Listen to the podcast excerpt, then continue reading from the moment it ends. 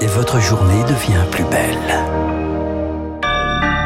Bon réveil, bonne journée, soyez les bienvenus sur Radio Classique. Vendredi 18 juin, il est 8h. –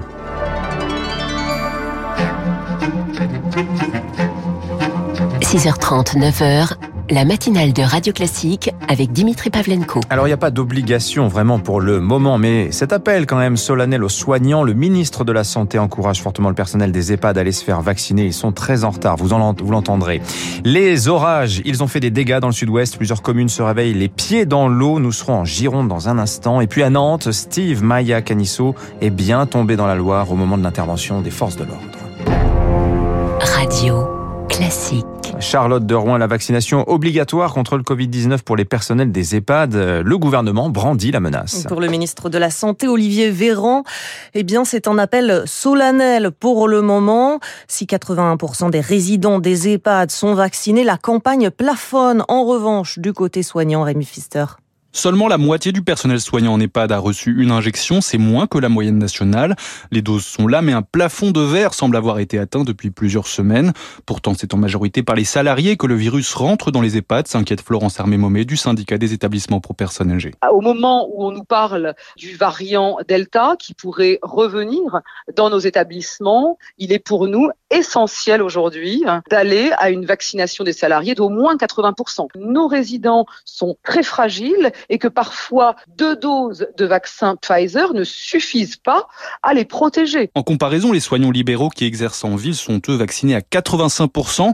C'est en fait une obligation morale et éthique selon le docteur Jean-Paul Ortiz. Je pense qu'il faut vraiment euh, agir par explication, euh, par entraînement à l'intérieur de ces établissements parce que si vous avez euh, du personnel soignant qui refuse de se faire vacciner, comment faites-vous? Est-ce que vous les renvoyez à la maison? Vous pouvez pas vous passer de soignants aujourd'hui alors qu'on en manque partout. Si d'ici la fin de l'été, le taux de couverture ne bouge pas, l'obligation vaccinale sera envisagée par le gouvernement, comme pour l'hépatite B ou le tétanos.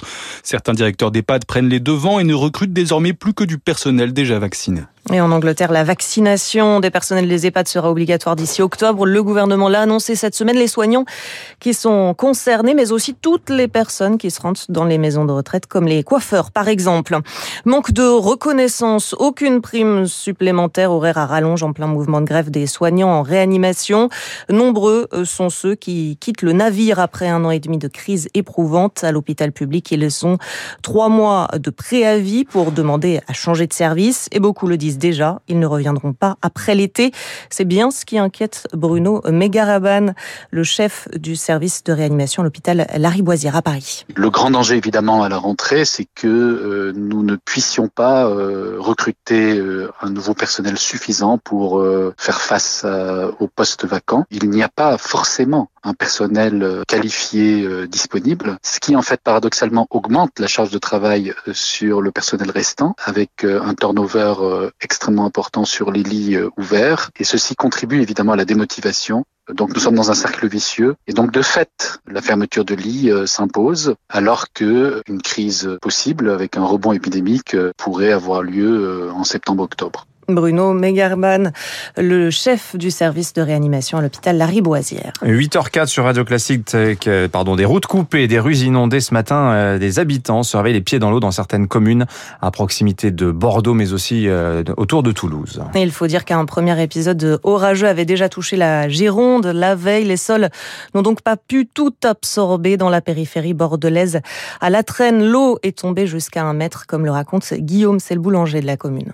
C'est impressionnant, il y a pas mal de personnes qui ont été touchées. Euh, bah, on, a, on a à côté de la Pimpine, là, il y a un petit, un petit ruisseau. Et euh, la Pimpine a débordé, donc oui, il y a des habitations qui sont inondées, euh, il y a des restaurants qui sont inondés. Là, c'est inondé, ouais. C'est monté jusqu'à un mètre.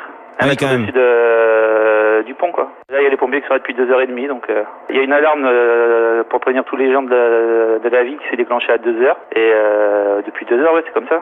Des propos recueillis par Cyprien Pézril. La vigilance orange aux orages a été levée ce matin. L'enquête sur la mort de Steve Maya Canisso, c'était il y a deux ans, presque jour pour jour. Elle établit donc que le jeune homme est tombé dans la Loire. C'était au moment de l'intervention policière. Intervention pour disperser un rassemblement festif auquel il participait. C'était le soir de la fête de la musique 2019 à Nantes. Et c'est donc à ce moment-là, Elodie Wilfried, que le jeune homme de 24 ans est tombé dans le fleuve. Oui, c'est l'analyse des relevés de téléphone qui a permis d'établir ce constat.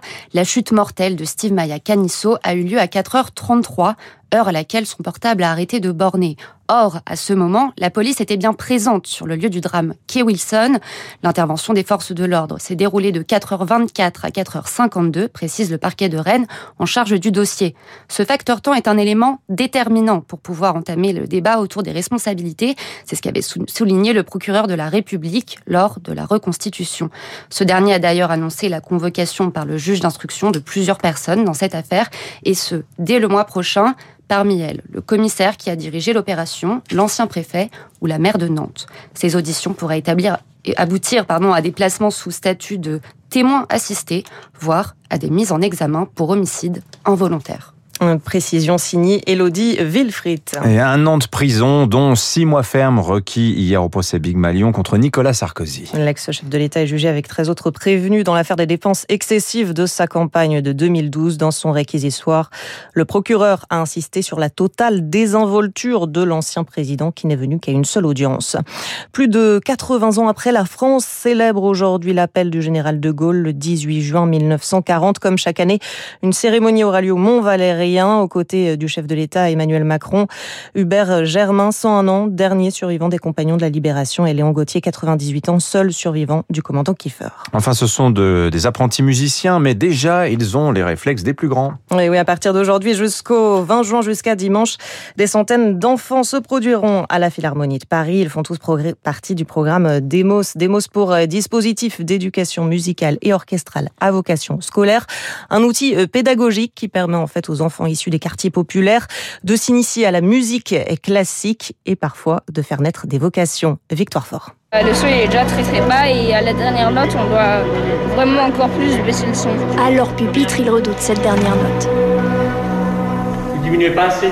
Le programme a l'ambition d'ouvrir la musique à tous avec un seul critère, Camille Bonnard, coordinatrice de l'orchestre. On fait en sorte de travailler avec des enfants qui n'ont jamais fait de musique. C'est leur instrument qui leur est donné en début de cycle et à la fin du cycle, s'ils poursuivent la musique, il leur est donné euh, complètement. Ils viennent des quatre coins du 93, ont travaillé deux fois par semaine leur instrument et n'ont rien lâché. Alexandra Bernière accompagne le groupe du Pré Saint-Gervais. Le principal objectif rempli, c'est vraiment sur euh, la, confiance en soi. Des enfants qui vont être inhibés ou très débordants d'énergie, ou des enfants, par exemple, dans une fratrie qui sera un petit peu effacée. Après près de trois heures de répétition, une pause dans l'herbe, bien méritée. Cyrine joue de l'alto, Samy, du violon. Au début, on connaissait même pas les cordes. Est-ce qu'il y a un geste qui était un peu plus difficile? Plutôt euh, les liaisons. Par exemple, en tirant l'archer, on fait deux notes. Peut-être que je vais aller dans un collège en classe CHAM. Donc euh, CHAM, ça veut dire euh, classe à horaire aménagé pour la musique. aussi, vous êtes installé J'ai un peu le trac pour le concert.